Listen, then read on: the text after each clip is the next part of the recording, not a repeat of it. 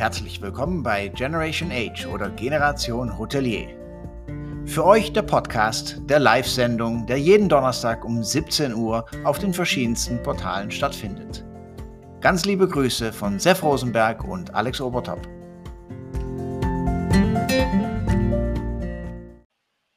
Hallo, liebe Leute, wir sind wieder dabei. Es ist Donnerstag, 17 Uhr und wir haben Sendung Nummer 96, Sef. Wahnsinn, Wahnsinn. Äh, so lange halten wir schon miteinander aus. 97 äh, steht da nächste Woche vor der Tür und äh, ja, auf geht's zu 100.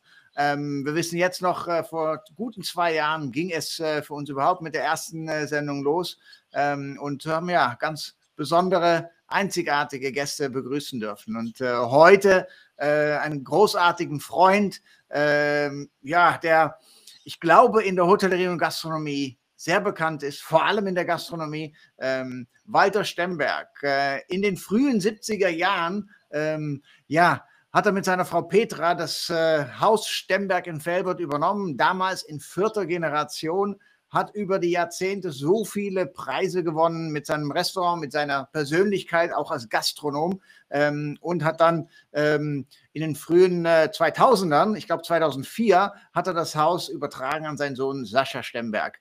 Äh, ja, die Stemmis äh, sind immer noch im Betrieb. Also ich glaube, äh, es bleibt noch viele Jahre ein Familienunternehmen und äh, wir begrüßen dich äh, ganz her herzlich. Liebe Grüße nach Felbert, lieber Walter. Hallo. Ja, schön, dass ich dabei sein darf. Ja, aber es ist, finde ich super. Also ich habe ähm, von meiner ehemaligen äh, Heimat nicht so weit entfernt und ich habe mal nochmal geguckt. Äh, also erstmal habt ihr eine ganz tolle Webseite. Also ist für Restaurants nicht immer so ganz üblich. Und eine gewisse Ähnlichkeit zu deinem Sohn hast du auch. Äh, oder und, andersrum, Sascha eher zu ihm. ja, oder so.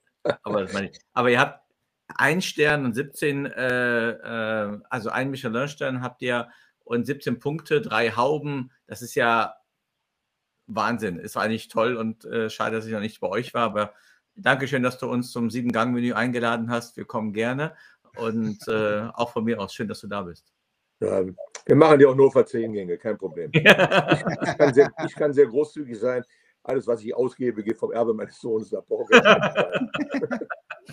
Ja, aber Walter, du kannst es ja nicht lassen. Du stehst ja auch noch so viele Tage in der Woche äh, mit der ganzen Familie im Restaurant, äh, bist Gastgeber, bist Sommelier, äh, zum Teil auch Storyteller, weil du hast so viele Stories. Äh, und natürlich haben wir die letzten zwei Jahre auch einige Stories erleben dürfen, erleben können, ähm, sowohl positiv als auch negativ. Ähm, wenn du jetzt die letzten zwei Jahre mal für euch, für Haus Stemberg und für die Familie äh, Revue passieren lässt, was, äh, wie würdest du es in ein paar Sätzen zusammenfassen? Ja, wie will ich das zusammenfassen? War was Neues, war eine ganz neue Zeit, die kam. Und äh, Gott sei Dank äh, ist Sascha also genauso ehrgeizig wie ich. Und äh, wir haben außer damals aus der äh, Soforthilfe November, Dezember, haben wir nichts an Corona-Hilfen beanspruchen müssen, sondern wir haben wirklich Gas gegeben. Wir haben Foodtrucks vor der Tür stehen gehabt mit Thema Sylt, New York, Italien und so weiter. Wir haben äh, Kartons gepackt, äh, Geschenkkartons gepackt oder kulinarische Kartons gepackt zu immer anderen Themen, sei es Weihnachten, sei es Silvester gewesen, sei es Neujahr, sei es Muttertag, Pfingsten, Ostern, egal wie was. Also wir hatten immer wieder neue Ideen gehabt und äh, das kam bei den Gästen auch sehr an. Und vor allen Dingen, es kam so gut an, dass wir ganz, ganz viele neue Gäste dadurch gewonnen haben. Mhm. Mhm. Wie, wie lange hat denn diese Umstellung von normal auf ähm, Pandemie gedauert? Weil es ist ja auch Konzeption, ich meine, die Food Tracks habt ihr die immer vor der Tür, die muss ja auch, wenn nicht, dann musst du die auch besorgen und dann äh, ja, neue, neues Sortiment quasi aufstellen. Wie lange hat diese Konzeptionsänderung gedauert? Wie lange hat das gedauert? Im Endeffekt, glaube ich, zwei, drei Tage. Also nicht mit dem Food Truck, sondern nach zwei, drei Tagen haben wir die ersten kulinarischen Kartons gemacht. Und äh, sei es eine Ente to go oder egal welche Sachen, die wir gemacht haben. Mhm. Ähm, das war innerhalb kürzester Zeit. Wir haben damals so schnell wir konnten hier bei einem äh, Großhändler haben wir die Ware gekauft, die wir brauchten, nicht an Lebensmittel, sondern vor allen Dingen an Außerhausgeschirr, nenne ich das mal, mhm. weil das hatten wir ja nicht. Und äh, das haben, dafür haben wir ungefähr 14 Tage gebraucht. Haben wir das Ganze schon so, dass das also alles äh, ökologisch abbaubar war die ganzen äh, Sachen, die wir hatten. Und äh, viele Leute haben gedacht, ja, da, aber da ist da oben drauf eine, eine, Plastik, eine Plastikkuppel drauf und so weiter. Ja, ist da dieses Zuckerrohr. Und äh, das, hat, das, hat, viele Leute sehr beeindruckt, dass wir auch da sehr schnell reagiert haben. Und äh, wir sind auch so weit, dass wir also heute noch äh, mindestens für 14 Tage Ware im Haus haben, in dieser Art, also Geschirr im Haus haben, Außerhausgeschirr oder wie du es nennen willst, äh, Notgeschirr, egal wie, wo wir also auch jetzt, wenn das wieder kommen sollte, innerhalb von einem Tag oder zwei Tagen sofort wieder reagieren und sind wieder über, die, äh, über unser Internet oder die sozialen Medien sind wir wieder am, sind wir wieder am Ball. Mhm. Ja, ja, Wahnsinn. Ähm, Sascha ist ja auch äh, ein richtiger Influencer, ich glaube mit 12.000 Followern auf, äh, auf Insta. Äh, da hat er natürlich eine tolle Reichweite, hat ein enormes Netzwerk und äh, ähm, ja, du bist ja auch auf Facebook äh, sehr aktiv und Sascha sagte am Montagabend, als wir noch zusammen waren, äh, sagte, komm, hör mal auf, äh, ein, ein Facebook für Walter, das reicht. Ähm, Macht es dir Spaß, die so sozialen Medien äh, zu bespielen oder äh, bist du eher der, der einfach ein bisschen rumschnuppert und guckt und hier und da mal einen Kommentar hinterlässt? Ja, ich bin eigentlich der, der, der normalerweise die Printmedien liebt und äh, dann eventuell noch das Fernsehen oder das Radio. Das andere war für mhm. mich ganz neu. Ich habe das mal irgendwann gesagt zu Sascha. Ich sage, du machst das so, ich höre das immer von den Gästen. Das war auf Facebook, das war auf Facebook. Kannst du ja. mich da nicht mal irgendwie reinklinken, dass ich das auch mal sehen kann? Das ja. war nicht der Grund. Und schon hat er mir ein Profil angelegt und schon war ich mittendrin. Ja, ich kenne auch viele Leute. Ja. Und äh, dann habe ich natürlich auch mal manchmal eben mal, wenn mir das nicht gefallen hat, mal einen Kommentar hinterlassen und äh, habe dann auch oft einen Rüffel gekriegt von Sascha, wo ich den Kommentar dann nach einer Stunde wieder löschen musste.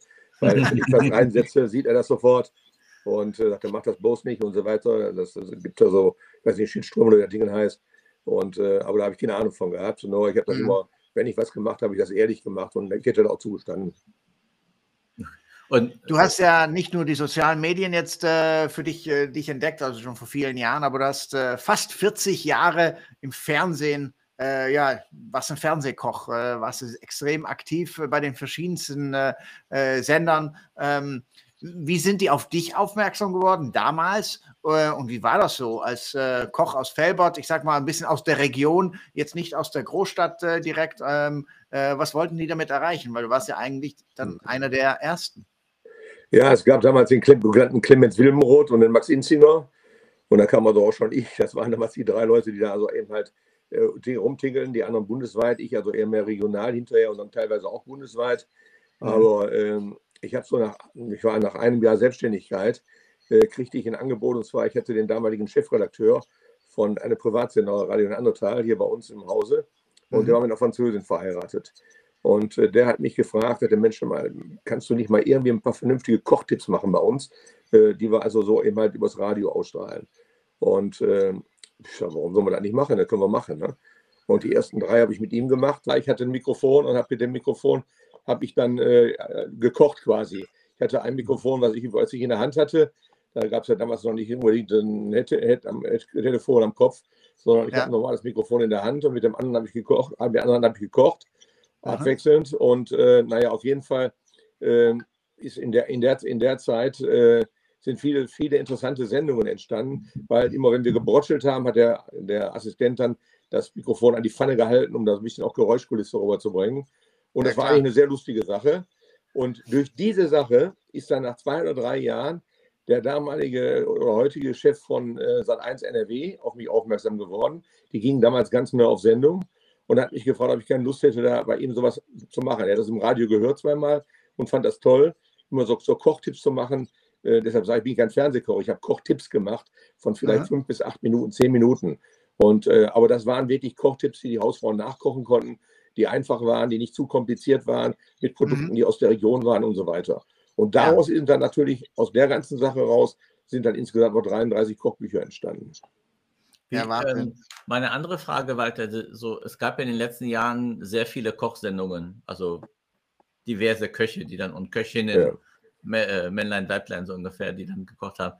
Du hast aber von Geschichten habe ich gehört, dass je mehr die im, im Fernsehen waren, hat das Restaurant dadurch gelitten, weil du gehst ja natürlich zu einem in ein Restaurant und den Walter auch mal zu sehen.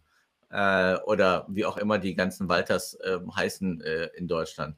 Ist das wirklich so, dass das eigene Lokal dadurch auch ähm, leidet, wenn jemand zu viel im Fernsehen ist? Jetzt, ich weiß nicht, wie oft du damals im Fernsehen warst, aber äh, ist natürlich, äh, entweder bist du da oder du bist da.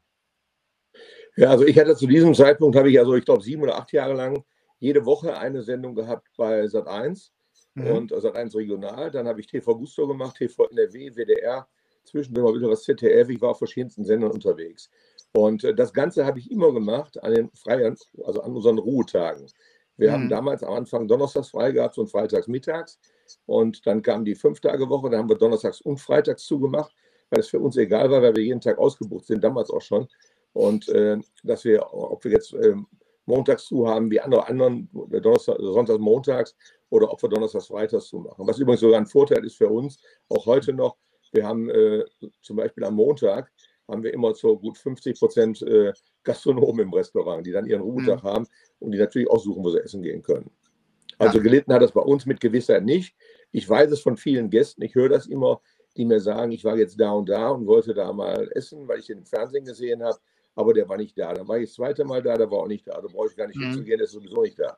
Ja, ich mhm. sage, die Jungs haben gute, äh, Entschuldigung, die haben gute Sous-Chefs und mhm. äh, die kochen dann eben halt. Und äh, dann könnte ich dann leisten, auch nicht, die Qualität der Küche ist auch, wenn er nicht da ist, gut. Ne? Und ja. äh, wenn ich damals mal krank war, und das ist ganz selten gewesen mal, und äh, mein Zuschef hat mit seiner Mannschaft weitergekocht, dann hat es auch geklappt irgendwo. Ne? Nur ich finde es wichtig, und das ist also auch, äh, der Sascha hat ja auch hinterher nochmal sieben oder acht Jahre lang in WDR eine Sendung gehabt. Und die Leute kommen ins Restaurant. Vor allen Dingen WDR ist ein, ein Publikum, was auch ein bisschen älteres Publikum ist. Und mhm. die kommen ins Restaurant und sagen, hören Sie mal, der hat damals eine Sendung gemacht, die hieß damals, äh, wie war das nochmal, mit, mit dem Feuerwehrauto waren die unterwegs, äh, so als Koch Kochfeuerwehr. Ne? Und äh, dann haben die gefragt, ist denn der Feuerwehr, Feuerwehrmann Stemmbech da oder ist der Koch da und so weiter, alles, den wir aus dem Fernsehen kennen. Und dann habe ich dem Sascha in der Küche Bescheid gesagt, dann kam der nach vorne, dann war er da und konnte mit den Leuten sprechen. Also die Leute haben schon das Bedürfnis, die Leute kennenzulernen, mit denen mhm. sie vor der Kamera sind. Ne? Also ja. die, die sie im Fernsehen sehen. Ja, und äh, ich glaube, bei Grill den Hensler hat äh, Sascha auch, äh, auch noch mitgemacht, äh, wenn ich es richtig gesehen habe. Also der, der ist auch äh, genauso wie du sehr, sehr aktiv. Ähm, hat er das gerne gemacht Aber, am Anfang oder musste er sich auch daran gewöhnen, auch im Fernsehen zu Nein, er hat sich, er hat natürlich auch damals durch mich, ist er mit da reingerutscht und äh, der hat auch schon in Kindesjahren, wenn ich Aufzeichnungen hatte, dann war er mit dabei. Wir haben also die Aufzeichnungen, wie gesagt, wenn wir die Sendungen hatten, da wir so sieben, acht Minuten Sendungen hatten, haben wir dann meistens so drei Sendungen an einem Tag produziert, donnerstags oder freitags. Mhm. Und die liefen dann irgendwann. Und wenn mich die Leute gefragt haben, was haben sie nächste Woche, konnte ich gar nicht sagen, welche Konserve genommen wurde. Ja. Abend, äh, weil da lagen drei, vier Sendungen lagen bei denen, falls auch mal jemand krank geworden wäre oder so, dass das also vorproduziert war. Und da ja. ist er mit drauf, ist er genau wie im Geschäft hier bei uns, ist er damit groß geworden quasi. Ja, ja groß. Walter, du hast gesagt, Donnerstag, Freitag macht ihr zu oder habt ihr zugemacht. Das sind ja äh, eigentlich die Tage mitten im Samstag, wo du natürlich äh, die meisten Gäste hast. Jetzt seid ihr immer ausgebucht. Aber ist das für die, für die Gäste am Anfang nicht komisch gewesen, dass die am Freitag oder gerade Freitag oder am Donnerstag, dass ihr dann zugemacht habt? Ja, viele Gäste haben danach gefragt und wieso denn ausgerechnet Freitag und so weiter. Das ist ja so ein schöner Ausgehtag. Ich sage, deshalb habe ich zu. Und äh, ich erstmal gar nicht verstehen können, was ich, was ich gemeint habe. Aber mhm. du, ich mache äh, seit 50 Jahren Gastronomie und 47 Jahre selbstständige Gastronomie hier in vierter Generation.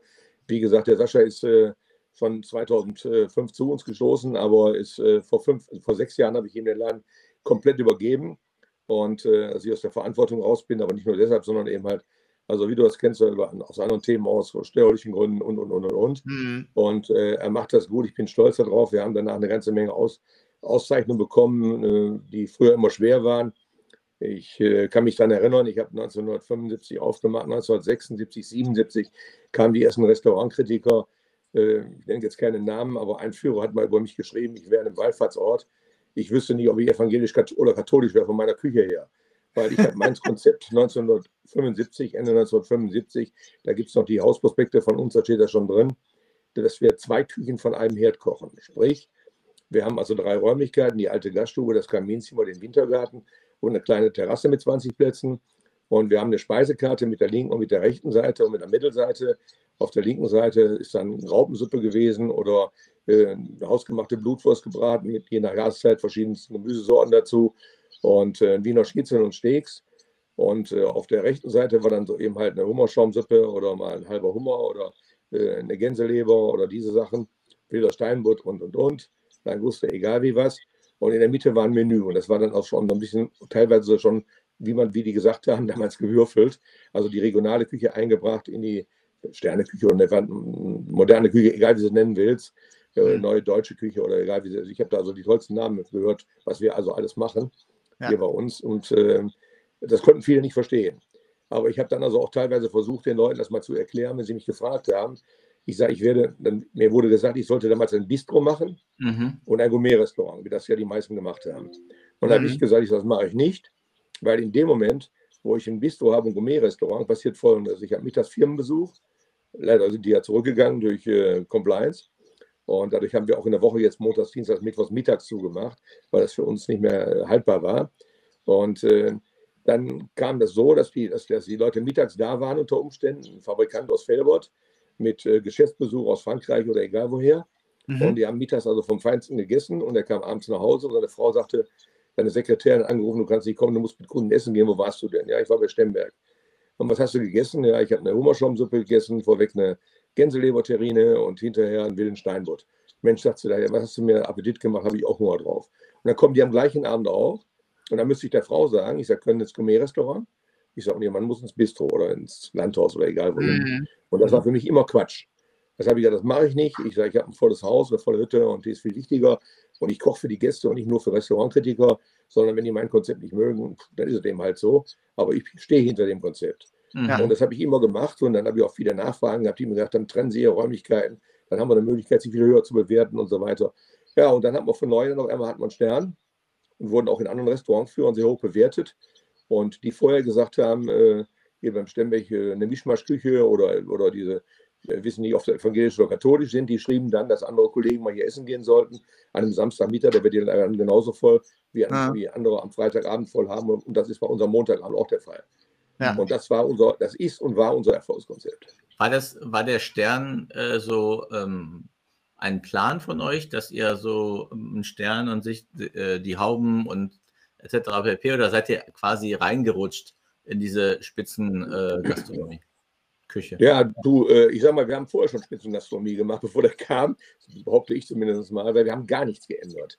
Wir haben uns nie darauf eingestellt, irgendwie einen Michelin-Stern zu kriegen oder auf Michelin-Stern zu kochen, sondern mhm. wir haben gesagt, wir kochen unseren Stiefel ab, den wir machen, den wir gerne machen. Und der Sascha ist durch mich ja auch sehr früh in die Gastronomie reingekommen, hat auch in wahnsinnig vielen Sterne-Restaurants gegessen, wie heute seine Kinder mit vier und neun Jahren genauso.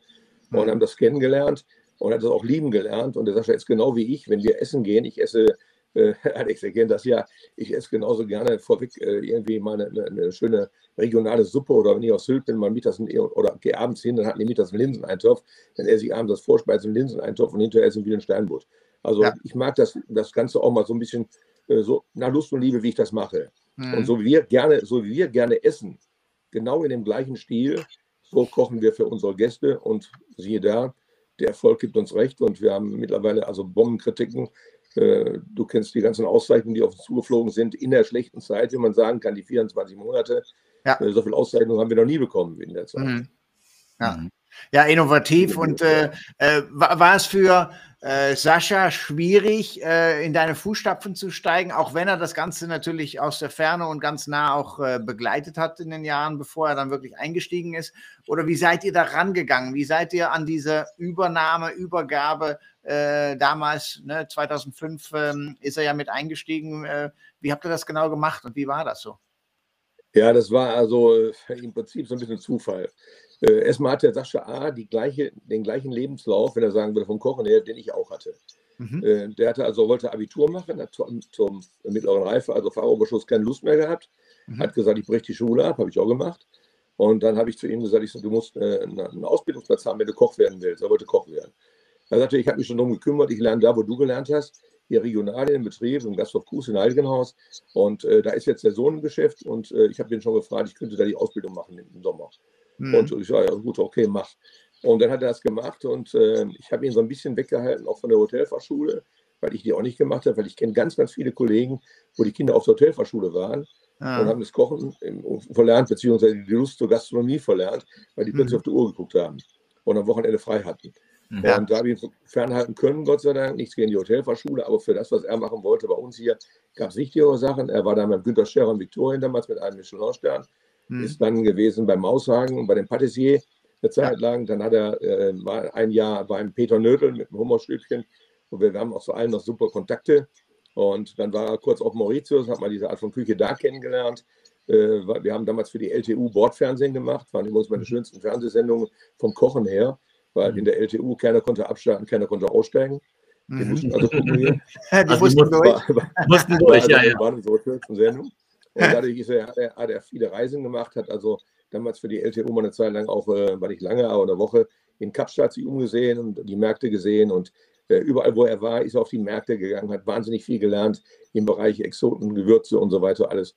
Und das kommt ihm sehr zugute. Also er hat im Prinzip das Gleiche gemacht, was ich gemacht habe. Ich bin damals nach der Ausbildung, nach der, nach der Schule, also auch in, in Ausbildung rein, auch nach zweieinhalb Jahren schon eine Kochausbildung beendet. Ich war damals in Düsseldorf in den Walliser Stuben. Äh, die Eltern werden es auch noch kennen, war eines der besten Restaurants in Deutschland. Es gab nur zwei Restaurants mit zwei Sternen zu dem Zeitpunkt. Das war Levi mit Metri in Berlin und mhm. Hugo Steiger war dieser Stuben Düsseldorf.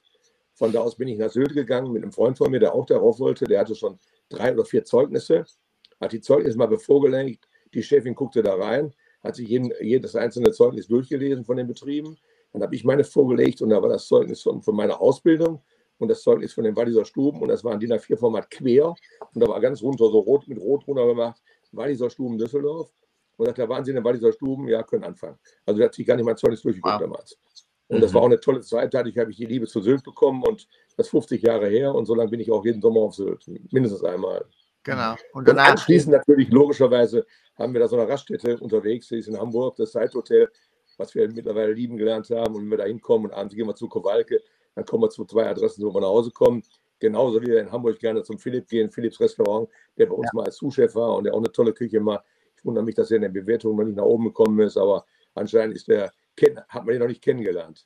Ja, da muss man nach Berlin kommen. Ja. Zum ist Essen. zwar nicht auf dem ja. Weg nach Sylt, aber ist trotzdem sehenswert. Nein, nein, in Berlin bin ich auch gerne. Ich habe in Berlin auch viele, viele Freunde, sei es äh, den Gordon Devos im Rockeforte oder so. Es gibt also viele Kollegen in Berlin, die ich kenne, Marco Müller oder so, wo ich also auch gerne, wenn ich in Berlin gehe, hingehe. Mhm. Aber Berlin ist also das, wo ich vielleicht in meinem Leben drei, vier Mal war. Ja. Aber dann auch nur zum Essen und Trinken. da kenne ich auch ein paar, die äh, das machen. Sag mal, äh, äh, Walter, wenn, wenn du heute von Null anfangen würdest, würdest du wieder einen gastronomischen Betrieb gründen? Oder ja, also, also ich kann dir sagen, ich äh, werde 72 Jahre alt mit Überstunden 144. Und äh, das ist so mal, das hat mal irgendwann beim 50. Geburtstag der Wolfgang Clement ausgerechnet, unser damaliger Ministerpräsident. Der hat vor 300 geladenen Gästen damals bei mir äh, so eine Laudatio gemacht. Und er hatte damals gesagt, als ich 50 wurde, mit Überstunden wäre der weiter über 100. Und mhm. äh, das war bezogen damals auf eine 40-Stunden-Woche. Und äh, da kannst du dir ausrechnen, mittlerweile wie fast 72, wo ich dann wäre. Ne? Ja, du bist auch schon sehr lange Spaß. verheiratet, ne? Äh, Pan 40 Jahre, glaube ich, verheiratet und mit Überstunden Sieben, auch 47, über 90, ne? 47 Jahre mit Überstunden 94, weil wir ja. sind Tag und Nacht zusammen. Ja. ja, ja. Ich kann nicht mal sagen, ich bin mal. Bitte? Ist deine Frau auch im Betrieb mit dabei? Meine Frau ist mit im Betrieb, ja, ja. Und äh, war die gute Seele des Betriebes, wie heute auch immer noch. Und äh, die Koren, wir haben ja Gott sei Dank zwei wunderschöne Enkelkinder, der Alex kennt ihr ja. Und oh, ja. Äh, die also auch gerne, gerne in die Gastronomie gehen und äh, auch sehr Gastronomie erfahren sind. Die kannst du überall mit hinnehmen, die sind lieb. Weil wir nehmen auch für die Kinder, wenn wir in die Gastronomie gegangen sind, von klein an haben wir die mitgenommen. Und wir haben immer Spielzeug dabei gehabt. Und die Petra hatte immer so einen Trick früher beim Sascha schon gehabt. Spielzeug, was der Sascha also, weiß ich, ein Jahr nicht mehr angepackt hat. Das mhm. hat sie dann mitgenommen, so drei, vier Sachen. Und dann war das wie neu und dann war er abends beschäftigt. Ne? Ja. Aber du würdest heutzutage nochmal eine Gastronomie machen? Hundertprozentig. Also ich bewundere mich, äh, ich, ich, wundere mich selber äh, darüber, dass eigentlich die Gastronomie nicht den richtigen Stellenwert hat. Und da ist aber, wie gesagt, da sind viele Sachen für verantwortlich. Und äh, der Stellenwert der Gastronomie ist leider so, dass sie, wenn die beraten werden von Arbeitsberatungen oder egal wie was zur Ausbildung, dann sagen die immer, lernen sie Hotelfach, da lernen, kriegen sie alles mit. Da lernen sie das Kochen, da lernen sie das Zimmer machen, da lernen sie Rezeption, da lernen sie den Service und so weiter. Und ich bin mhm. der Meinung, dass gerade in der Gastronomie, jetzt im Moment zum Beispiel, ja, wenn die Leute eine Ausbildung machen im Restaurantbereich, ich bin selbst Prüfer seit äh, 45 Jahren oder 40 Jahren Vorsitzender mhm. des Ausschusses und äh, ich sehe, wie wenig Restaurantfachleute wir haben. Wir haben dann meinen 12, 15 Köche, wenn wir Glück haben, ein oder zwei Restaurantfachleute. Und ja. äh, auch gerade für Frauen und so weiter, wenn Frauen in der Gastronomie arbeiten, äh, das kennen die alle, äh, da sind die Männer großzügiger als sonst, da gibt es mehr Trinkgeld und so weiter, alles. Aber unabhängig davon, die Gastronomie wird auch gut bezahlt, mittlerweile die Auszubildenden auch. Wir mhm. haben ja diesen extremen Sprung, wo ich also nicht für war, das zu machen und nicht dafür gewesen bin, weil ein Auszubildender, der hat bis jetzt 700 Euro verdient, im ersten Ausbildungsjahr und verdient jetzt 1000 ab mhm. äh, Oktober, also ab September. Und der Sprung ist meiner Meinung nach zu hoch, soll im nächsten Jahr, im ersten Jahr sogar 1100 sein. Hm. Und da hat man was gemacht, aber das ist ja leider so, dass in diesen Ausschüssen, die das festlegen, nicht immer gestandene Gastronomen sind, die auch wirklich ausbilden, sondern meistens sind das so irgendwelche äh, Küchen, äh, Küchenchefs oder Küchendirektoren oder Küchenmeister, die in irgendwelchen anderen Bereichen tätig sind, sei es von äh, Edelkantinen, von irgendwelchen Firmen und so weiter, die damit in den Ausschüssen sitzen. Hm. Finde ich nicht gut. Genau wie man die Zwischenprüfung jetzt geändert hat, auch ein wahnsinniges Thema. Ab Herbst diesen Jahres ist die Zwischenprüfung 25 Prozent Bestandteil der Abschlussprüfung. Nur wenn wir, wenn wir ausbilden, bei uns zum Beispiel, durchlaufen wir die Ausbildung erstmal ein halbes Jahr auf dem Posten, ein halbes Jahr auf dem Posten, ein halbes Jahr auf dem Posten. Mhm. Aber ich mhm. kenne Betriebe, die lassen die erstmal ein Dreivierteljahr oder ein Jahr auf einem Posten, dann schieben die den Posten.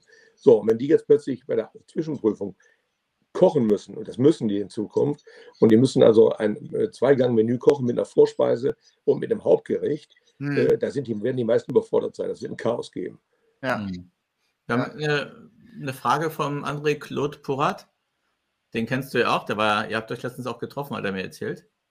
Ja. Was, war ja. denn, was war denn dein größter beruflicher Fehler? Mein größter beruflicher Fehler?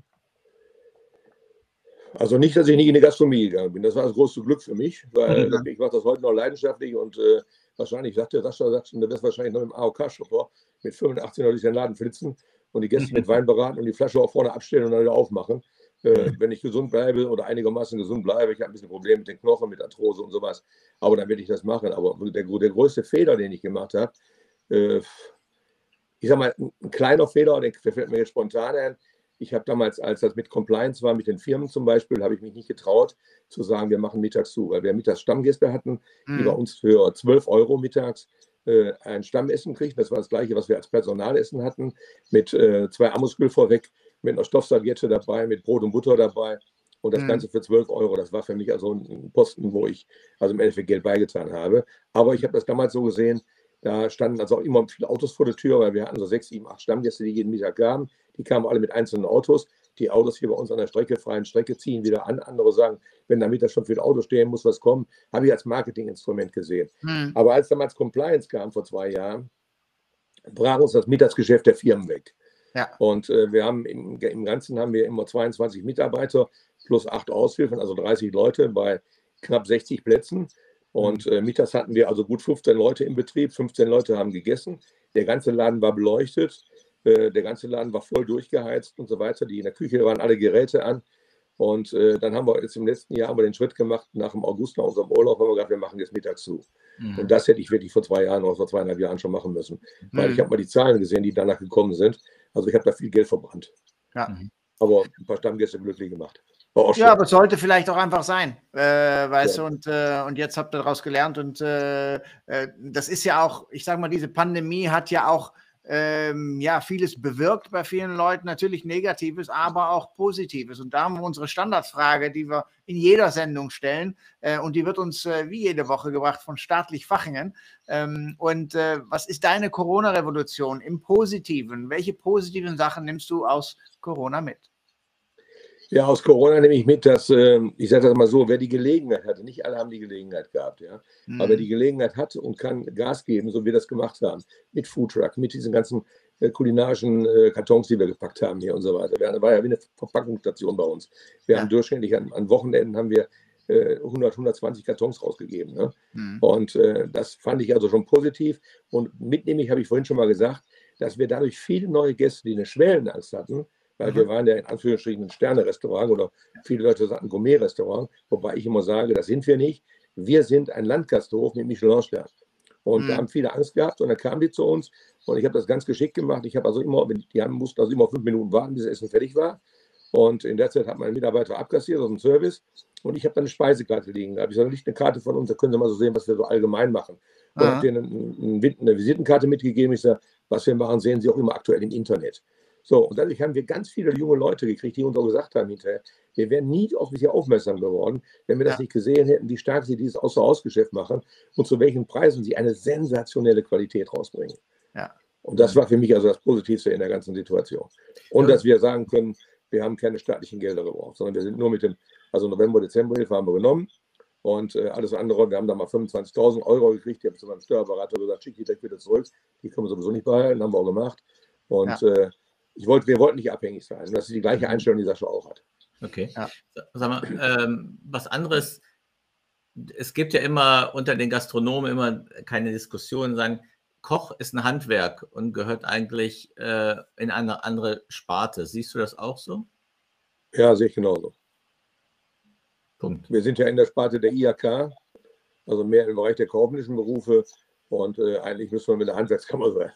Mhm. Ja, ja finde ich nämlich auch. Also ich glaube, das ist, äh, da sollte auch nochmal äh, der Verband oder auch die Politik mal steuern. Ihr seid in vielen Bereichen wirklich ein Handwerksjob.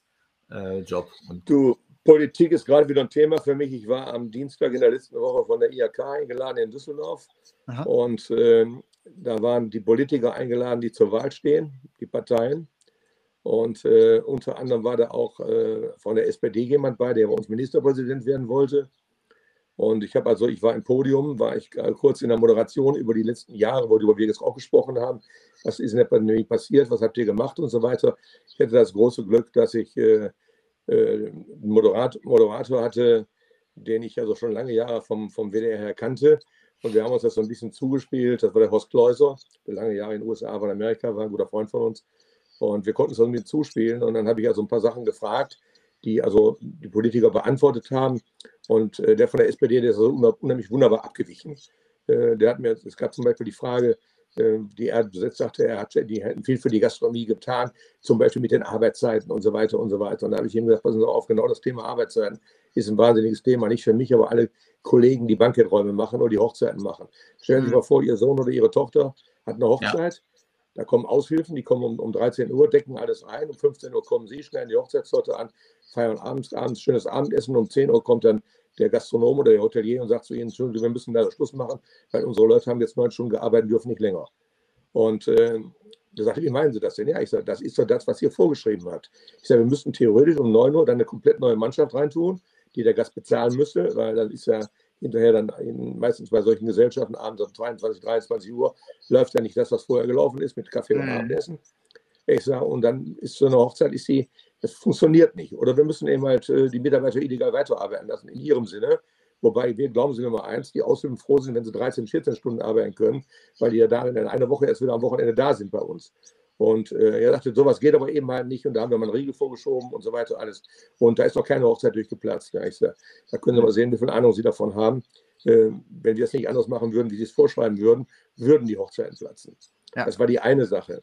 Und die zweite Sache war, wie, wie ich hinterher im Publikum saß, habe ich ihm eine Frage gestellt zu dem Thema 7% Mehrwertsteuer. CDU, FDP, selbst die Grünen haben gesagt, das muss in der Gastronomie bleiben, was auf euch zukommt. Ich hatte vorher das begründet. Äh, das Personal wird um 30 Prozent teurer. Die Lebensmittel werden mindestens 30 Prozent teurer, haben wir jetzt schon teilweise. Und mhm. die Energie wird 30, 40 Prozent teurer werden. Vor allem, wenn man mit Gas kochen muss. Ne? Mhm. Und äh, dann habe ich ihm die Frage gestellt, ich sage, wie sehen Sie das denn? Ja, sagte, man muss das mal beobachten und da kann man jetzt noch keine Entscheidung treffen und so weiter. Ich sage, sehen Sie, und das Gelaber kann ich nicht leiden, weil im Endeffekt, was heißt Entscheidung treffen? Sie wissen doch, was passiert. So, und wenn Sie dann noch einen draufsetzen, am Jahresende die Mehrwertsteuer wieder auf 19 Prozent hochsetzen, wir haben 7 Prozent Eingangssteuer, aber eine Ausgangssteuer von 19 Prozent, das gibt es nirgendwo, außer in der Gastronomie. Das ist der größte Schwachsinn überhaupt. Ich sage, die Kollegen und Kolleginnen hier von anderen Parteien begreifen es, zumindest äußern sie sich, als sie es begriffen haben. Und sie sagen, ja, wir müssen das mal irgendwie prüfen. Ja, sagte er, indem ich das prüfe, kann ich ja erstmal erst, äh, muss ich ja erstmal prüfen und kann dann erst im Jahr seine Entscheidung treffen. Ich sage, sehen Sie, und wenn Sie dann die Entscheidung treffen, haben wir nochmal 20 Prozent Gastronomiebetriebe weniger. Mhm. Also der hat es nicht begriffen. Ja, ja es wird halt viel geschwafelt, aber kein, wie, wie, du sagtest, keine Entscheidung getroffen oder keine klare, keine ja, klare wie Aussage. Der, wie das in der Politik eben halt so üblich ist. Und mhm. ich habe mir da, glaube ich, mit ihm keinen Freund geschaffen. Und wenn er es wirklich schaffen sollte, in Nordrhein-Westfalen Ministerpräsident zu werden, was ich nicht glaube und auch nicht hoffe, weil ja. mit dieser Einstellung zweimal, sondern man kann man nicht als Ministerpräsidenten wählen, ob man in der Gastronomie ist oder nicht, aber jeder, der einen klaren Menschenverstand weiß, dass das nicht funktionieren kann, wenn man immer ja. nur erzählt, wir prüfen, wir machen, wir tun. Wir brauchen Leute, die anpacken können, Entscheidungen treffen können und schnell, das müssen wir jeden Tag im Betrieb machen. Ja, aber es ist, glaube ich, das Problem bei den Politikern, die dann immer schön reden. Ähm, bin jetzt auch äh, bin wirklich bei 100 Prozent bei dir. Viele sind Theoretiker, die wollen, die, auch wenn sie es prüfen, verstehen sie eh nicht, was sie prüfen. Mhm. Weil äh, sie haben, genau viele von denen haben nie in einem Betrieb gearbeitet, geschweige so wie du äh, einen Betrieb äh, nicht nur geführt, sondern als äh, Selbstständige auch äh, mhm. Äh, umgesetzt. Und das ist ja was anderes. Man, Alex und ich sind ja nur Angestellte und du bist Inhaber und du bist selbstständig. Und diese Polit viele von, nicht alle, und wir können auch nicht sagen die Politiker, aber viele von denen äh, verstehen es nicht. Entweder waren sie Anwälte, die äh, die eh davon gar nichts verstehen, Soziologen oder ich würde das nicht ganz ja. böse sagen, aber es ist, äh, es ist absolut, sie haben gar kein Fingerspitzengefühl dafür. Und was sie dann gesagt haben, nicht, dass ich, ich bin absolut kein Lindner-Fan, aber gesagt, ja, der Lindner ist ja mit seiner Firma pleite gegangen. Ja, in Amerika, wenn du nicht einmal pleite bist, bist du ein Versager. Du musst auch mal von deinen Pleiten leben. Und, äh, und ich glaube, das ist so dieses, äh, die Problematik, die wir generell in Deutschland haben mit den Politikern. Ja, ich habe die Einstellung zur Politik, also dass A, wer in die Politik reingeht, meiner Meinung nach erstmal ein Handwerk gelernt haben müsste, damit er weiß, wo er herkommt ja. und was Handwerk überhaupt bedeutet in Deutschland. Das wissen die ja alle nicht. Die sind ja meistens Berufspolitiker, Einsteiger mit dreimal in, in, in der Klasse hängen geblieben, irgendwie am Gymnasium und dann doch noch irgendwie, irgendwie was studiert oder nicht studiert. Oder sie sagen, sie hätten studiert und haben das gemacht, was sie gar, was sie gar nicht gemacht haben. Mhm. Sie behaupten, dass sie hätten das gemacht, egal wie, können sie jetzt lange darüber diskutieren. Äh, da fehlt also irgendwie die Grundbasis. Und dann deshalb bin ich gleichzeitig auch der Meinung, dass äh, da also, wie gesagt, Leute rein müssen, die ein Handwerk gelernt haben, richtig, egal mhm. welchen Beruf, aber die mhm. irgendwas gelernt haben. Nicht eine Berufung, sondern ein Beruf. Ja. Und der, wenn der Beruf noch eine Berufung war und der hat was gelernt, ist natürlich noch besser. Und das ist meiner Meinung nach wichtig. Und wir müssten vor allen Dingen, das ist meine persönliche Meinung auch, dass wir viel zu viele Politiker in Deutschland, im Bundestag, im Bundesrat, in der Landesregierung, in der Bezirksregierung, im, Stadt, im Stadtrat, egal wo, davon nur die Hälfte noch oder ein Drittel am besten nur. Und die verdienen das, was die anderen verdient hätten, zusätzlich dazu, dass da auch mal gescheite Leute reingehen, die sonst hm. in die Wirtschaft gehen, weil die dann mehr verdienen können. Hat nicht Deutschland das größte Parlament ja. in Europa oder mit, ja, also mit es wächst ja immer weiter irgendwie. Ja, ja ist auch. Aber dann, kommt ja immer, dass, dann kommt ja immer, dass die sagen, sie wollen also irgendwas äh, abschaffen, dass wir weniger Auflagen haben oder egal wie was ist, wie jetzt eben halt mit der Arbeitszeit. Die Leute, ja. die bei uns arbeiten, wenn die also länger arbeiten, kriegen die am nächsten Tag frei und kriegen die Stunden doppelt ersetzt oder sie kriegen Geld dafür, was äh, eben halt, was sie halt an dem Ende wieder höher haben. Äh, mhm. Es arbeitet keiner bei uns umsonst, wir suchen in der Gastronomie keinen mehr aus.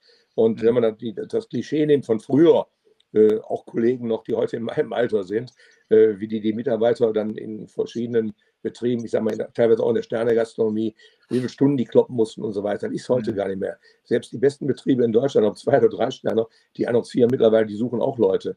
Und du ja. musst die Leute pflegen. Und äh, wir sagen bei uns immer, unsere Mitarbeiter, das ist unsere Familie. Also die, sind, die, gehören, die gehören zur Familie. Und meine Mitarbeiter wissen, die können, wenn die Probleme haben, krankheitsmäßig oder irgendwie was, die können mich nachts um 1, 2 Uhr anrufen. Dann helfe ich denen an der, an der Nacht noch irgendwie einen gescheiten Arzt zu kriegen, äh, der für die da ist und der auch kompetent ist, wo sie gar nicht rankommen würden sonst. Mhm. Ja. Absolut. Wenn, wenn es eine Sache gäbe, die du äh, für die Gastronomie ändern könntest, was wäre das? dass die Gastronomie eine bessere Lobby kriegt. Also ich habe mhm. zum Beispiel vor ein paar Jahren schon mal angeregt, was aber bis heute immer nur ver, ver, äh, verbufft ist, äh, dass man die Restaurantfachleute in der Gastronomie, dass man die nicht Restaurantfachleute nennt, sondern man nennt die Gastgeber. Aha. Weil das A und O eines Restaurantfachmanns oder Restaurantfachfrau ist, dass die begreifen, dass die Gastgeber sind. Mhm. Und das ist das, was ich vorne im Service eben halt bei uns mit den Jungs, wenn der Sascha in der Küche ist, vorne mit denen übe in den ersten vier Wochen. Ich sage, stellt euch vor, die Gäste kommen zu euch privat ihr macht ihnen die Türe auf, ihr begrüßt die, ihr nehmt die Garderobe ab, ihr bringt die zum Tisch und so ja. weiter. Alles, ihr den ganzen Abend über betüttelt ihr die und seid für die da und macht alles Gute für die und so weiter. Hinterher verabschiedet ihr, holt er die Garderobe, bringt die wieder zur Tür, sagt Danke und so weiter. Alles bei uns eben halt, wir gehen dann noch ein Magazin mit, zum Beispiel Mailand, wo du ja jetzt auch aktuell unter den äh, Redakteuren bist und äh, dafür Hamburg schreibst. Yes. Mailand hat mittlerweile einen Riesenerfolg, über 600.000, liegt alle drei Monate in der Welt am Sonntag drin. Und gibt es übrigens auch im Internet, das war der Werbeblock jetzt. Und, äh, aber äh, das, das, muss man denen beibringen. Und wenn man das so mhm. macht, wie wir das gerade sagen, dann sind das die Gastgeber. Es sind Gastgeber. Absolut. Und das kann man auch besser verkaufen, glaube ich, nach außen hin. Wenn man mhm. denen sagt, du bist kein Teller, früher hieß es immer, äh, ist ein Tellerschlepper oder irgendwelche Sachen. Mhm. Und den, das muss mal weg, das, das, das Klischee. Und ich hoffe, dass das mal begriffen wird, dass es mal irgendwann geändert wird. Mhm. Ja, ähm, die, äh, das ist die Sache auch, dass die Politiker auch sehr gerne selbst ins Restaurant gehen. Also sie genießen schon die Gastlichkeit von uns, entweder in den Restaurants oder in den Hotels.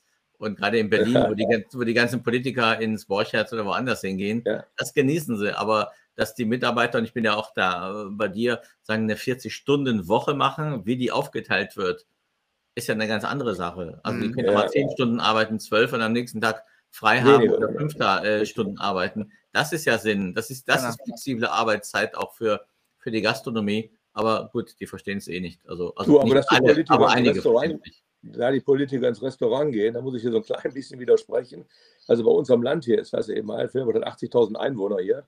Äh, da sind Politiker, die, ich sage mal in Anführungszeichen, sich trauen, zu uns zu kommen. Und andere, wenn ich die treffe, ja, wir würden ja auch mal gern zu Ihnen kommen, aber äh, die Preisklasse, die Sie haben und so weiter, alles, äh, was wird unsere Wählerschaft dann denken, äh, wenn wir bei Ihnen verkehren und so weiter und so weiter. Und so ein dummes Zeug. Ja. In Norwegen, in Norwegen oder in Frankreich, äh, da, sind die, da bauen die die Gastronomie auf, die geben den Gastronomie Zuschüsse ohne Ende und sind stolz, dass sie die Gastronomie haben und bringen das nach außen hin. Und hier in Deutschland haben viele Politiker Angst, in diese Betriebe zu gehen, weil dann irgendwie einer von, von den Wählern, wir nennen jetzt keine Parteien, aber von den Wählern nennen würde, du sprichst doch immer dafür, äh, dass alles gut werden soll und alles ist. Und dann, dann mhm. forciert ihr solche Restaurants und ihr geht da rein, das kann, passt doch nicht zusammen und so weiter alles. Ja. Das ist riesig traurig, das regt mich mal so auf. Hm. Wobei in Berlin gehen sie wirklich. Also, aber ist egal, aber es ist vielleicht äh, bei euch ein bisschen anders. Das ist eine Großstadt. Ja. Ist eine Metropole.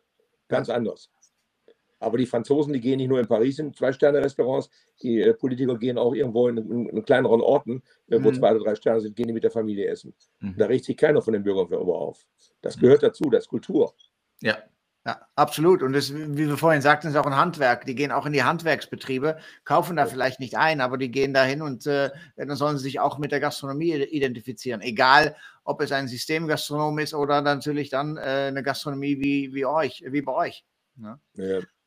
Hey Walter, ähm, mal was anderes. Hast du denn eine Frage für uns? Was würdest du denn von uns gerne wissen? Also von euch, das möchte ich gerne wissen. Also erstmal die Sendung, die ihr macht, Kompliment, ganz großes Kompliment. Ist eine riesen tolle Sache für die Gastronomie. Und äh, ich habe schon viele Sendungen gesehen, habe mich natürlich jetzt auch nochmal darauf vorbereitet, nochmal geguckt. Und äh, das, was ihr da macht, ist schon toll. Danke. Und das, ist, das trägt dazu bei, glaube ich, dass viele mal darüber nachdenken und so viele sollen das auch machen. Also mhm. mittlerweile hier Ralf Boos, der macht ja seinen Podcast und Entschuldigung, andere machen das ja auch. Hm. Und diese ganzen Sachen oder Tim Melzer oder egal wer, die mit ihren Podcasts und so weiter, die überall drin sind, ja. das bewirkt das für die Gastronomie. Oder wie Holger Bodendorf, ein Freund von aus Sylt oben, ja. der das mit seinen, mit seinen äh, kulinarischen Kochsendungen macht und so weiter, alles, das bewirkt ja. alles was. Und hm. wir müssen den Stellenwert der Gastronomie erhalten. Das ist ganz, ganz wichtig. Vor allen hm. Dingen in der Zeit, die jetzt auf uns zukommt, die wird nicht einfach werden und die wird ganz schwer werden für viele Kollegen. Wir haben ja schon einige Kollegen, die mittlerweile die Flügel strecken mussten mhm. und äh, die nicht die Möglichkeit hatten, mit dem Standort, so wie wir sie haben, hier das zu machen, auch vielleicht die Idee nicht hatten und schnell genug umsetzen konnten. Und äh, für die wird es jetzt im Herbst noch mal schwerer, wenn die ganzen Erhöhungen kommen. Ne? Ja. Mhm. ja. Und welche Frage hast du an uns? Danke für welche die Lobeshymne. Nein, kein, kein, Problem. Welche Frage habe ich an euch? Äh, wie lange bleibt der Alex noch um Zeit? ich hoffe, so lange wie ich immer über Hamburg nach Hause fahre oder hochfahre.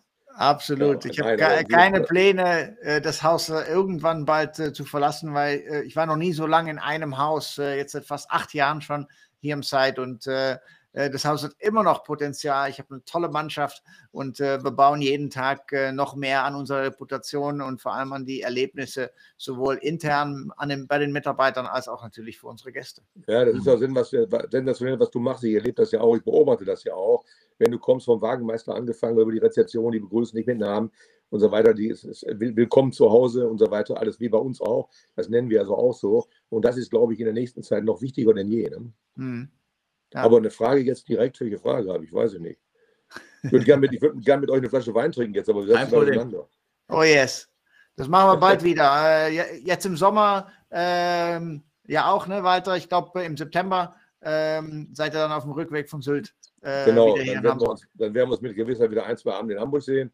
Ja. Und äh, wir werden auch wieder äh, zu Hause schlafen. Also im Zeit. Yes.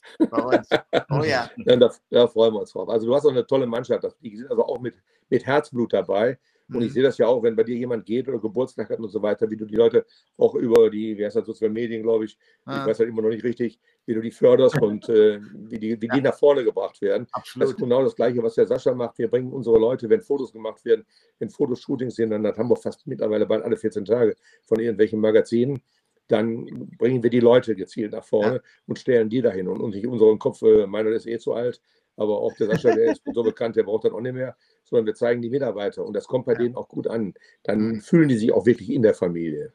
Ja, mhm. absolut die Wertschätzung. Äh, ne? nicht, nur, nicht nur die Wertschätzung im Team, aber auch gerne nach außen die Wertschätzung äh, ne, äh, geben, weil das äh, macht die Mitarbeiter noch stolzer, Teil des Teams zu sein. Und äh, letzte Woche kam ja Vollstaff raus und bekam ich auf einmal eine Nachricht von einem Kollegen und sagte, hey, herzlichen Glückwunsch. Ich Sage, was, was herzlichen Glückwunsch?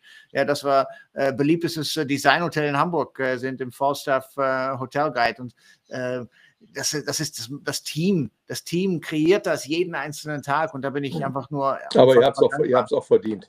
Die Auszeichnungen sind alle schön. Wir haben jetzt im, im letzten, gerade im letzten Jahr, wie gesagt, ich bin, äh, also immer, nicht ich, sondern das Restaurant bei uns ist äh, Restaurant des Jahres geworden im Feinschmecker. Ah, ähm, ich bin ähm, zum Jahreswechsel von, 21, von, von 20 auf 21, das hat es noch nie gegeben, bin ich gleichzeitig in zwei Restaurantführern einmal in Busche, also im Schlemmeratlas, mhm. bin ich Gastronom des Jahres geworden und dann nochmal im großen Hotel- und Gaststätten-Guide nochmal auch Gastronom des Jahres. Äh, wir haben hier regional jemand, der wahnsinnig viel für die Gastronomie macht, den kennst du, glaube ich, auch, den Sascha Perone. Mhm. Äh, da haben wir also auch jedes Mal, seitdem das Ding existiert, äh, das Magazin, was sehr, sehr hochwertig ist und der fotografiert mittlerweile Food sensationell. Und äh, da sind wir auch jedes Jahr immer an der Spitze bei. Und diese ganzen Auszeichnungen, aber das sind Auszeichnungen für die Mitarbeiter. Und, dann, Absolut. Und ich habe eine, eine habe ich abgeräumt. Ich habe also, nachdem ich schon alles bei der IHK hatte, habe ich jetzt äh, die goldene Ehrenplakette der Aha. IHK bekommen. Richtig Gold? Ja, den Prüfungsausschuss. aber, die war nicht, aber die war nicht aus Gold. Deswegen. die war vergoldet. Ja. ja. Ich habe noch eine letzte Frage von meiner Seite aus erstmal. Äh, habt ihr Probleme mit äh, Mitarbeiter, Recruitment oder ähm, laufen die euch die Bude voll und alle wollen bei euch arbeiten? Also interessant ist das Konzept, was wir haben, was der Sascha ja weiterführt, diese zwei Küchen von einem Herd. Dass sie bei uns lernen, eine Linsensuppe zu kochen oder einen Gulasch zu kochen oder eine Rinderroulade zu machen und gleichzeitig aber auch eine Paté von der Gänseleber. Da nehmen wir übrigens mittlerweile die ungestopfte und mhm. das ist ein Riesenerfolg für uns. Also man muss nicht nur die gestopfte nehmen und äh, oder eben halt, äh, wenn wir in der Woche, weiß ich nicht, wir brauchen natürlich auch viel, weil wir den Laden immer voll haben. Wenn hm. wir da sechs oder sieben Steingut kriegen von acht bis zehn Kilo und so weiter und die Leute lernen damit zu arbeiten, das ist das, was wir in der Küche haben. Und deshalb wollen viele Köche, die irgendwo eine Ausbildung gemacht haben, auch teils in Sterne-Restaurants, kommen gerne zu uns, um dieses System zwei Küchen von einem Herd kennenzulernen, weil das bis dato immer noch neu war. Mittlerweile gibt es ein paar Gastronomen in Deutschland, die es auch genauso nennen. Wir machen ein neues Konzept, zwei Küchen von einem Herd. und äh, kann für uns ja nur positiv sein, haben wir nichts gegen, können die auch alle machen. Klar. Und äh, da haben wir keine Probleme. Die Probleme, die wir haben, ist eben halt, wo ich vorhin von sprach, wir brauchen Gastgeber, wir brauchen also Restaurantfachleute in der Ausbildung. Köche-Ausbildung mhm. dieses Jahr haben wir genug Anfragen, können wir gar nicht, können wir zu Kollegen weiterschieben teilweise, mhm. aber können wir gar nicht alle, alle nehmen bei uns, obwohl wir es gerne würden. Aber im Restaurantbereich ist noch Platz. Also wenn es jemand hört und möchte in einem äh, schönen Landgasthof in der Familie mal eine Ausbildung machen, kann sich gerne bei uns melden. Ja. Und äh, auf der Internetseite ist die E-Mail-Adresse drin oder eben halt das persönliche Gespräch bei uns einfach anrufen. Wir gehen übrigens das auch, machen auch wenige. Wir gehen immer selber ans Telefon. Also wenn meine Frau oder ich vorne bin, gehen wir ans Telefon, sonst der Sascha oder die Chor und seine Frau. Und dann, wenn das nicht sein sollte, einer der leitenden Mitarbeiter. Hm. Aber der, du müsstest es eigentlich kennen, wenn ich bei euch anreise, von, wenn ich von Sylt zurückkomme. Ich habe da mein riesen Reservierungsbuch dabei. Wir haben auch kein Reservierungsportal, sondern ich möchte mit den Gästen sprechen. Mhm. Wir haben den Anrufbeantworter besprochen. Wir haben drei Wochen Urlaub und in der Zeit sind wir aber für Sie erreichbar. Hinterlassen Sie Ihren Namen, Ihre Nachricht und wir rufen Sie wieder zurück. Und das ja. mache ich auf Sylt. Wenn morgens meine Frau den Kaffeetisch deckt, dann rufe ich da mal eben kurz bei den Leuten an. Oder ich mache es nachmittags. Wenn sie eine Maske gehen und wir gehen abends aus, dann mache ich das vorher mal eben kurz und rufe die Leute zurück. Und das schätzen die Leute unwahrscheinlich, diese Persönlichkeit, das mhm. Persönliche. Meine Kollegen nennen das, dass ich bekloppt bin, dass ich das machen würde. Ich müsste mal entspannen, ich müsste Urlaub machen. Du, aber bis jetzt mit 71 Jahren hat mir das nicht wehgetan. Genau. Großartig. Wow. Das ist äh, ein schöner Abschluss, äh, lieber Walter. Ähm, vielen, vielen Dank äh, ja, für ja, fast eine Stunde jetzt, äh, jetzt schon wieder für Haben wir schon wieder, tolle Insights. Und äh, ja, wir sehen uns äh, am, im Sommer natürlich wieder hier in Hamburg. Und äh, ich glaube, ja, vorher, vor, nächste Woche. vorher, vorher bei uns hast du gesagt. Ja, Hoffst du. Endlich. Darf ich mitkommen? Ja, Dann- gerne. ich dann ja komm ich mal. gesagt. Ich lade euch Ja, ein, ja. Sascha. Ja, ist herrlich. Der, wenn reinkommt, ein gleich der erste Tisch rechts. Äh, sensationell, so eine kleine Nische. Oder der natürlich hinten am großen Tisch. Ja, ja, der Okay, Schober cool. ist entstanden durch die ähm, Schweizer Stube in Wertheim. Da habe ich den Namen gehört und habe den bei uns übernommen für diese Ecke, die ich damals neu angebaut habe. Hm. Und äh, sonst sind die Stammtische vorne bei uns ja eben halt. Aber ich hätte noch einen Wunsch, weil wir haben ja auch großes, äh, viele, viele Zuschauer dabei. Ähm, wenn die Leute mit Hunden in die Gastronomie gehen, Ah, dann sollen die bei der Reservierung dabei sagen, dürfen wir einen Hund mitbringen? Ja. Dann kommt bei uns ein Ja, dass die das dürfen. aha. Aber die sollen sagen, dass sie einen Hund haben. Wir fragen dann auch nach der Größe des Hundes und so weiter. Äh, Wir haben viele ganz negative Erlebnisse gehabt mit Hunden, wenn die zu Mhm. groß waren oder auch zu frech waren oder egal wie was. Oder die Herrchen Ja. haben ihre Hunde nicht vernünftig erzogen. Könnte ich tausend Beispiele geben. Aber wichtig ist, dass wir das wissen. Weil wenn wir das wissen, wir haben drei Räume, dann setzen wir die Leute so, dass also an dem im Wintergarten zum Beispiel am ersten Tisch einer mit Hund ist, am letzten Tisch einer mit Hund, dass die Tiere Genau. nicht nebeneinander sind. Ja. Das ist entspannter für den Gast selber und auch entspannter für die Tiere. Und das Gleiche gilt auch bei Kindern. Ich will jetzt Hunde mit Kindern nicht vergleichen, aber wenn die sagen, Mhm. wir haben Kinder dabei, mit einem gewissen Alter, wenn die Ja. sagen, drei, vier Jahre alt, wir brauchen keinen Kinder Kinderstuhl, dann gebe ich den Leuten eine Ecke, wo eine Bank dabei ist. Dass die Mhm. Kinder auf der Bank ein bisschen mehr Platz haben und mehr Möglichkeiten haben. Oder Ja. können auf der Bank seitlich wegspielen und nicht unbedingt am Tisch und so weiter alles. Und das wäre schön, wenn die Gäste das begreifen, dass man das dabei sagt. Ja? Ja. Genauso, wir, wir haben Gäste jetzt gerade letzte Woche wieder gehabt, einen Tisch für sechs Personen bestellt, kommen mit sechs Personen und zwei Kindern von zehn Jahren. Also sie hatten für sechs Personen reserviert. Wir haben keine Möglichkeit, da irgendwas zu improvisieren jetzt. Ich sage, Mhm. wenn wir improvisieren, dann sitzen sie schlecht, dann sitzen sie nicht mehr gut. Und ja, aber die Kinder kriegen wir da immer irgendwo unter. Man muss wirklich überlegen, was man hat. Oder bei kleinen Kindern dabei sagen, können sie einen Kinderstuhl bereithalten oder Ja. solche Sachen. Also ich Absolut. nenne das immer der informierte Gast. Ich habe da mal eine, eine Kolumne drüber geschrieben. Ich schreibe übrigens äh, zwölf Kolumnen, unter anderem also auch für die direkte Welt am Sonntag, nicht nur für Mailand. Und bei dieser Kolumne habe ich mal reingeschrieben, der informierte Gast, dass man sowas sagen soll, ja, Hm, dass man absolut. darauf eingehen soll, dass man, dass der Gast- Gastgeber weiß, dass wir uns damit auseinandersetzen und können dann dementsprechend denen das so schön wie möglich machen. Ja. Und das müssen die Leute begreifen. Genau, weil wir können dann noch viel mehr auf die Bedürfnisse eingehen, ne, wenn wir die Informationen haben. Ja. Ja. Also wir haben Gesprächsstoff genug, wenn immer wieder irgendwie jemand fehlt in der Sendung, äh, dann äh, sagen wir Bescheid. Also wir können dann auch nur auf die Hunde allgemein eingehen, was ich da an Erlebnissen gehabt habe. Wir können, ich kann tolle Erlebnisse erzählen im Restaurant, die ich mit Gästen gehabt habe. Bis hin, bis hin dazu, dass ein Restaurant nach einem Besuch bei uns, das Restaurant anschließend, die Ehe wurde geschieden und das Restaurant ging pleite, weil die Frau sich als Restaurantkritikerin ausgegeben hat. Das ist aber aufgeflogen.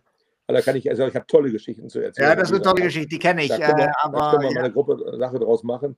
Ja. Und äh, stehe ich jederzeit zur Verfügung bei euch. Ne? Seid ein nettes Team. Und wenn ich da als Dritter zukommen darf, dann Ja, freue ich immer mich sehr. gerne. Immer gerne. sehr, sehr gerne. Danke Ganz dir, Dank, äh, Das. Wichtigste, das, das Wichtigste aber bleibt gesund. Yes, genau. auf jeden Und- Fall. Danke Chef. dir nochmal. Genau, und nächste Woche geht es weiter. Ähm, da haben wir nämlich einen ganz speziellen Gast, einen weiteren speziellen Gast, äh, den Ernst-Georg Hahn von äh, Stadtig Fachingen, also unser Helfer für unsere Revolution. Corona-Revolutionsfrage.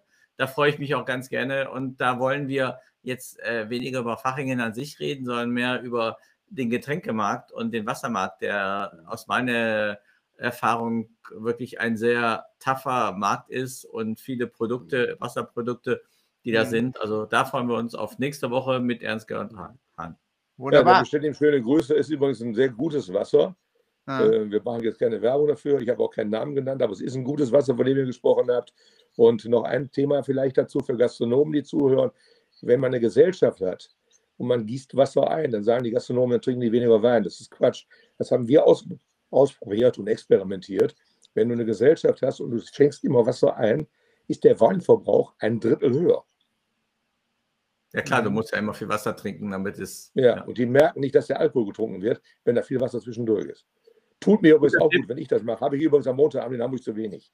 Ja, das stimmt, da Wasser wenig getrunken. Wasser getrunken. Da war noch ein bisschen mehr Wein und äh, Aber da, Ja. aber da, war, da war eine ganze Menge Wein bei. Gut. Super, Ja, danke, Walter. Bleib gesund. Ich, danke, ich danke euch und wie gesagt, die Einladung steht. Sascha freut sich, wenn er euch bewirten darf. Und ich freue mich, wenn ich bei eurem Tisch sitze und mit euch zusammen esse und trinke. Ja, das machen wir Großartig. dann. Okay, Ja. tschüss. ganz lieben Also, Dank und liebe Grüße an die Famili- Familie. Mache ich gerne. Ihr auch. Jo, Alles klar, danke. Ciao. Tschüss. Tschüss, macht's gut.